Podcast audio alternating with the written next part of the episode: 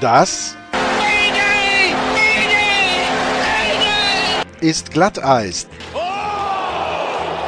Die Extravaganza von Sportradio 360.de zur National Hockey League. Mundschutz raus. Die Scheibe ins Tor. Schnell noch Kufen schleifen.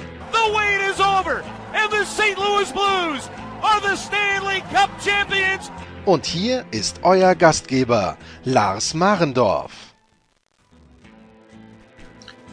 Hallo Hockeyfans! Es geht weiter bei Glatteis, dem NHL Talk, mit der Vorschau auf die Saison 1920. Nach A wie Anaheim folgen die Arizona Coyotes und über die habe ich mich mit Matt Lehman unterhalten.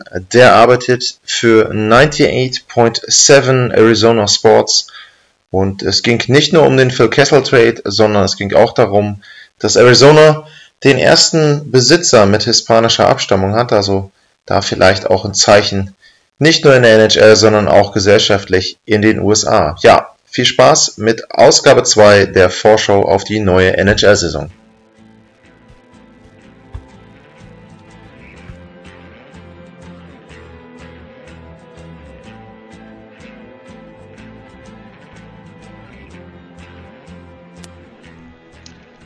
Okay, continuing our preview for the upcoming NHL season, um, I'm honored to have online now from Arizona Matt Layman. Matt, um, yeah, good morning from Germany, or hello, it's uh, it's the evening um, for you uh, in Arizona. Yes, good evening from Arizona. um, Matt, you're covering the Coyotes for Arizona Sports, um, a website for uh, a radio station there in Arizona. The first thing is, um, where is is that located? Because um, I'm always confused. Um, the Coyotes they started in Phoenix and now they're in Glendale, and there's also the the area situation um, hanging over them. So um, where are you located? You're located near to the team or more to to Phoenix? Uh, so Arizona sports and, and where I live, it's in Phoenix, um, but the arena isn't too far away. Uh, if there's no traffic, it's only about 30 minutes away from Phoenix. They're, the cities neighbor one another. Okay, okay, good. And you're covering the Coyotes, so um, you're going to each game, I, I guess. Um, are you covering um, their practice as well, training camps, stuff like that? Um, how's your daily routine look like when you when you cover um, Arizona? Yeah, I, I, cover every home game and I cover uh, a lot of the practices and preseason and training camp and those kinds of things. Uh, I don't travel with the team, so I don't go to any of the road games. Um, but when they're in Arizona, I'm I'm with them most of the time that they're here. Okay, that that would have been a question because I guess um, I'm in I'm in New York in October and they are playing the uh, I guess they are playing both the Rangers and the Devils. Um, mm. So, um, but how are you covering um, the away games? You you watching them? You talk about them, or you just um, write about the away games then? Uh, I actually don't write about the away games. Okay. I watch them personally, and and you know try to make sure that I'm caught up with what they're doing. But uh, we actually have a news service, Associated Press, uh, and so we're able okay. to pull their stories. They have reporters at the road games. Okay, good. Um, so regarding the Coyotes, they had a pretty big change, not in the sporting side of their um, of the franchise, but they got a new owner. Um, I'm hope I pronounced that correctly, Alex um, Meruelo, um, and he's the first. Is it correctly? Is it? Yes. Uh, so, oh, yeah. So I I know there was so much confusion here too on how to say his name. Some people weren't really sure, okay. uh, but but I was told it's Alex Morello. Alex Morello. Meruelo. That's what Meruelo. we were told. Okay. Yeah. Okay. Good. Um, so he's the first Hispanic owner uh, in the league, and um, I've never been to Phoenix, but I know that there's a large Hispanic um, population there, and I think it's great for the league to have a diverse um, ownership um, as well. So does the fact that he's Hispanic um, help the Coyotes somehow in creating more buzz about the team? And does that make sure that they could stay in the Phoenix Glendale area? Maybe I think I think maybe. Uh, obviously, you know, time will tell. Um, but I think one of the one of the uh, hopes or belief uh, is that um, having that owner, he can maybe reach a new audience that the Coyotes maybe haven't done a great job of reaching before. And like you said, there are a lot of Hispanic people in Arizona. So um, if you're not reaching that audience, um, then you're missing out on a big part of your market. So I think that they're hoping that maybe they can tap into that and make it a focus um, of the way that they go about their business. Um, and as far as them staying in Arizona because of that, uh, of course, I mean, the more you draw people to your to your uh, games and watching them on television and the radio, um, the more successful you're going to be as a business. And that's part of the equation here. They need they need to succeed as a business, not just as a hockey team, um, in order to stay in the valley and for for hockey to be part of the culture in Arizona. Okay, so, and is there any news on the arena situation? Um, a couple years ago, I heard that they were um, there was a co- cooperation with the university there, and then that didn't really happen. So there was some confusion about that as well. Is there something new about the arena, arena, or um, is it still in limbo and they are doing it day by day? Uh, no, not day by day, year by year. Uh, so they're they are on a year to year lease at Gila River Arena, which is where they play now. Um, they they renew on a year to year basis there, but I think the team would tell you that they don't see that as a sustainable uh, way to go about things. Um, so yes, as far as I know, the plan is still for them to try to secure a long-term arena situation in Arizona, and there's no immediate news on that front. But I think that um, having a new owner, perhaps with more money than the last owner, uh, it could help them, um, to, you know, make it, make that goal become a reality. I think one of the problems um, that you're seeing, not just in Arizona but across the U.S., is um, cities and populations and people, taxpayers, they're becoming less uh, less inclined to spend tax money on stadiums and arenas. So more and more, it's it's harder to secure arenas and stadiums that way. So you really need a lot of private funding to get those deals done. And so perhaps Alex Meruelo has the funding to get that done. We'll see. Okay, so let's talk about the team and it was kind of um, the good and the bad. If you look at the team, they had a pretty good defense. They were tied with the actual Stanley Cup winner, uh, the St. Louis Blues. If you look at goals allowed, um, but one thing that stood out, they were not a good offensive team last season. So um, what they did was they looked out for help in the offense, and they brought in Phil Kessel from uh, the Pittsburgh Penguins there. So um, he could be their new superstar, so to speak, because um, to me he's he's a guy he's shown in in um, Pittsburgh that he's able um, to score a lot. Um, he was kind of in the in the shadow of um, Sidney Crosby and Malkin there, so it was not that he was the, the big superstar, but um, we talked about uh, creating some buzz. Could he be someone who attracts more people and he could help the team on the ice as well. So it's kind of um, they brought in a real good um, player for their team, and obviously he knows the coach. So um, how much do you think could he fit into the team and the organization as well?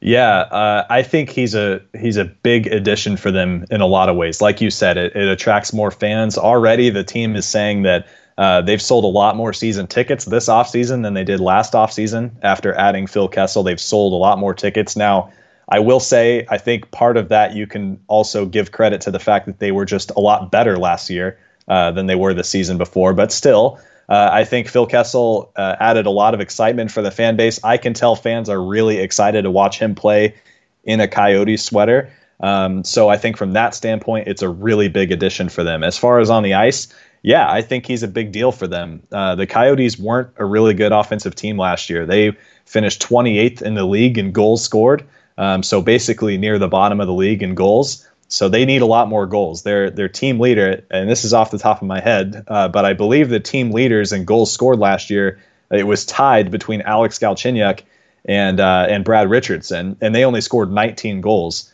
So they only they didn't even have a player score 20 goals last year. And it's the first time in the franchise history that that's happened. In all the years of the Coyotes, and before that, they were the Winnipeg Jets.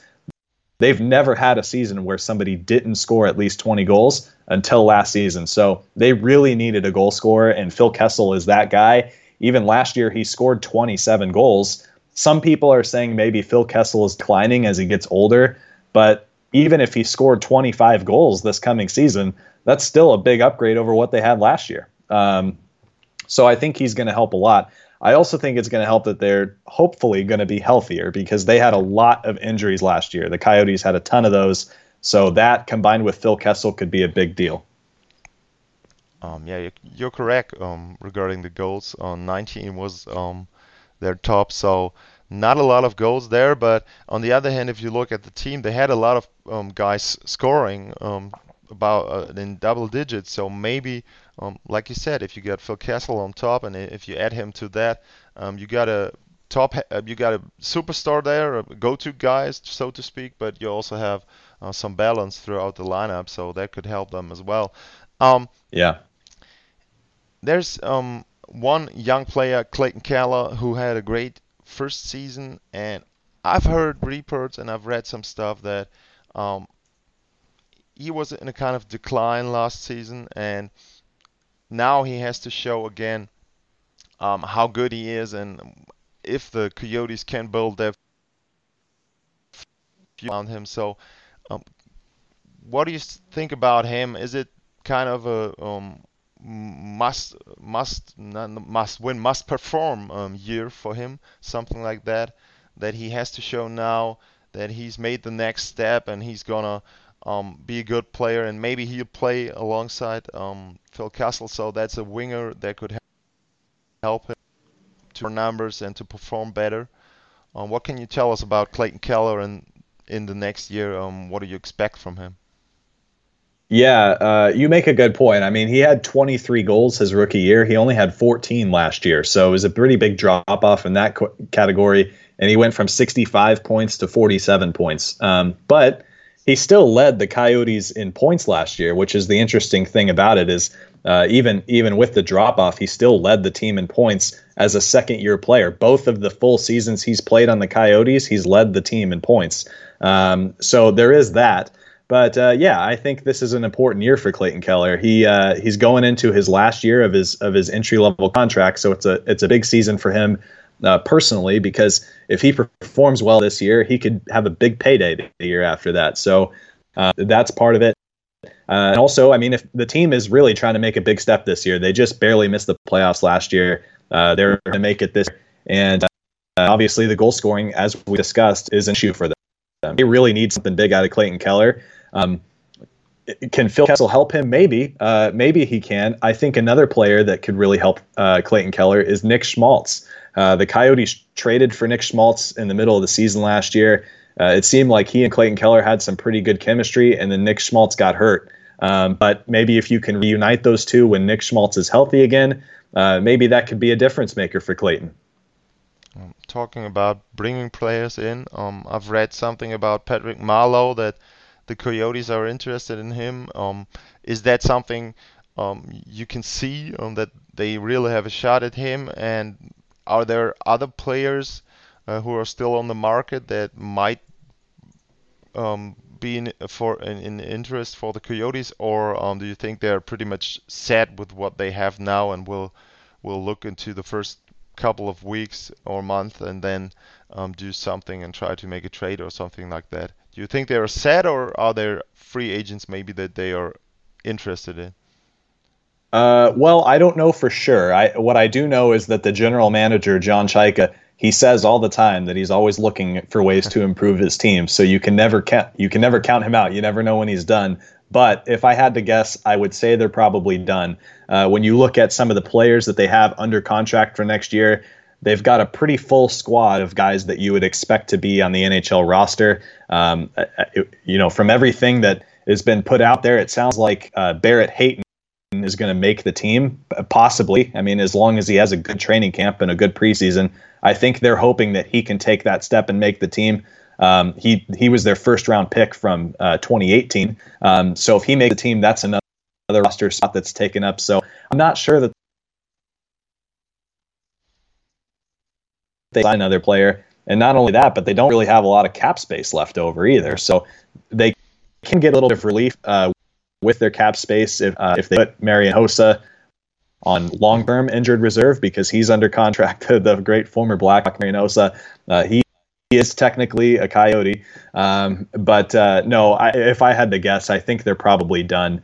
Um, just because of the, if you look at their roster and the players that are that they consider to be pieces of their team that are important to them, it seems like they probably have the group together that they're going to they're going to go forward with this season. Okay, yeah. Oh. Coyotes legend Marian Hossa. So uh, yes, exactly. I mean, what do you what do people um or how do you explain to someone who's who goes to um, a Coyotes game and then I don't know does people realize that they have Marian Hossa on the roster just for uh, cap reasons um, just to to um, put it in there um, to get something back there is there people are people wondering about that uh, I think I, I think people either don't know that he is yeah. technically under contract or they know about it and they know why. Um, I I think uh, Coyotes fans like to joke about it. They like to say that he's a Coyotes great, like you did. You know, they make that joke. Uh, they talk about this isn't really this isn't the only player that the Coyotes have done this with. They also mm-hmm. did it with Pavel Datsyuk and uh, Chris Pronger Chris as Pronger well. So. One, yeah. Yeah, so I, I, think Coyotes fans like to make a joke of it. They say, "Oh, look at all these great players we've had: Chris Pronger, Marian Hossa." But I think it's mostly uh, mostly a, a, fan base that's pretty devoted and well informed, and uh, it's just a point that they like to like to joke about sometimes. Yeah, I'm sure you're right. The diehards know, and the other ones they don't care. So yeah, yeah, that's it. So if you sum it up, if you look at what they did in the off season. Um, players brought they brought in um, the owning the owner change, kind of changing um, a little bit the mood there. Uh, a fresh start maybe for the franchise. What do you expect from them? They had 86 points last season, closer to the playoffs, but um, the one thing that is kind of um, um, something that that's in the limbo there for me is that I, I think you're gonna need more points than the I think 90 points was it that the Avalanche had in the second wildcard spot. So as a team, yeah. you, you probably need more around in the middle of 90 points next season. A lot of teams improved in the Western Conference. So what do you expect from the Coyotes next season? And do you think you can um, say they're gonna finish in the playoffs? They're gonna finish outside of it? Is it too early to do that? I honestly, Lars, it wouldn't surprise me if they're in a very similar situation uh, late in this season that they were this past season. Uh, what I mean by that is down the stretch, it was very close. They were battling until the end to try to get that last playoff spot, and it came down to the last couple games. Wouldn't surprise me if that happens again this year. Uh, because, like you said, the West has improved. The Coyotes aren't the only team that went out and made improvements to their roster. And when you look at the teams in the Western Conference that made the playoffs last year, it's hard for me to see falling out of the playoffs. Now, I do think that Arizona can make the playoffs next year. I do think that they can do that. And I think it's a, a possibility. It would not surprise me if they make the playoffs. I, I think that they are that, that they have the roster and the talent uh, capable of doing that. I just think it's going to be hard. It's going to be a battle. It's not a guarantee for them because the Western Conference is pretty good. Uh, but I do think that they have, um, you know, last year they were missing so many players due to injury, and they still managed to get really close to making the playoffs. So if you look at that and you look at the fact that they're going to come back healthier and they're going to come back with Phil Kessel and Carl Soderberg is another player they added this offseason, uh, you have to think that maybe this could be the year that they get in. And I think that for them, that has to be the goal. I think for them, uh, the Coyotes, they see this as a year where they need to get into the playoffs. And I, I, I would say for them that's that should be their objective this season, and I think it's realistic. I just don't think it's a guarantee. Okay, yeah, it's always hard to say uh, at the beginning of the season who's gonna make it. And as you said, most important thing I agree with that is health for them, and then um, they go on from there, and maybe it ends up with a playoff spot. Um, Matt, thanks for your time. At Matt Layman, um, Arizona Sports is the website. Uh, our listeners can find your work. Thank you for coming on the show. Thank you for talking about the Coyotes, and um, I hope they have a great season there. I, as I said, I've not been to Phoenix yet. I'm gonna see the team next season, so um, hopefully they'll be better and have a good game there. And yeah, I hope to have you on the show maybe later in the season, maybe talking about the playoffs, a playoff preview there. So again, thank you very much for your time and yeah, best of luck for you and for the uh, Coyote season. Thank you. Yeah, I, I, know I would enjoy covering some playoff hockey games. So for that reason alone, uh, I wouldn't mind it if that happened. But Lars, uh, yeah, thank you so much for your time, and uh, I, I'd be happy to come back anytime.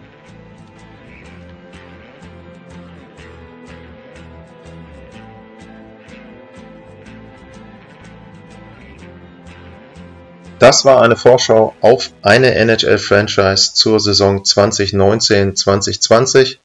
Und ich freue mich immer, wenn ihr zuhört und ich würde mich noch mehr freuen, wenn ihr vielleicht an der einen oder anderen Stelle unterstützen könntet. Da gibt es drei Wege, die mir helfen würden. Nummer eins ist Twitter, at Lars-Mar. Das ist mein Twitter-Account. Und wer mir da folgen würde und wer mir da folgt, da bitte ich dann drum, vielleicht die Sendung einfach mal zu liken, zu teilen Reichweite hilft da immer, dass die Sendung eben dann auch bekannter wird. Das gleiche gilt für Podcatcher und Bewertungen, ähm, je nachdem, ob ihr bei iTunes seid, ob ihr eure App habt. Es gibt sicherlich eine Möglichkeit, dort auch den Podcast zu bewerten. Auch das würde weiterhelfen, wenn man da dann Glatteis im Ranking etwas weiter oben findet. Und ja, die dritte Möglichkeit, patreon.com slash Glatteis.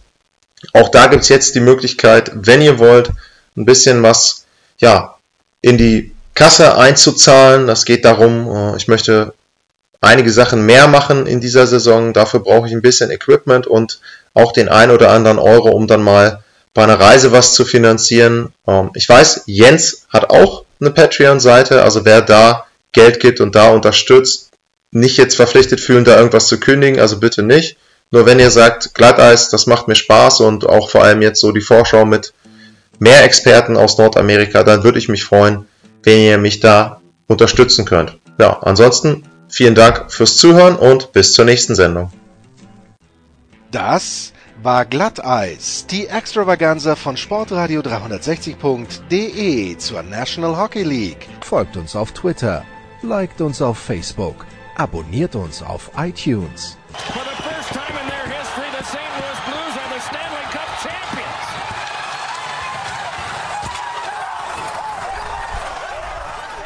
Und verpasst nicht die anderen Highlights auf sportradio 360.de, wie zum Beispiel die Big Show, jeden Donnerstag neu.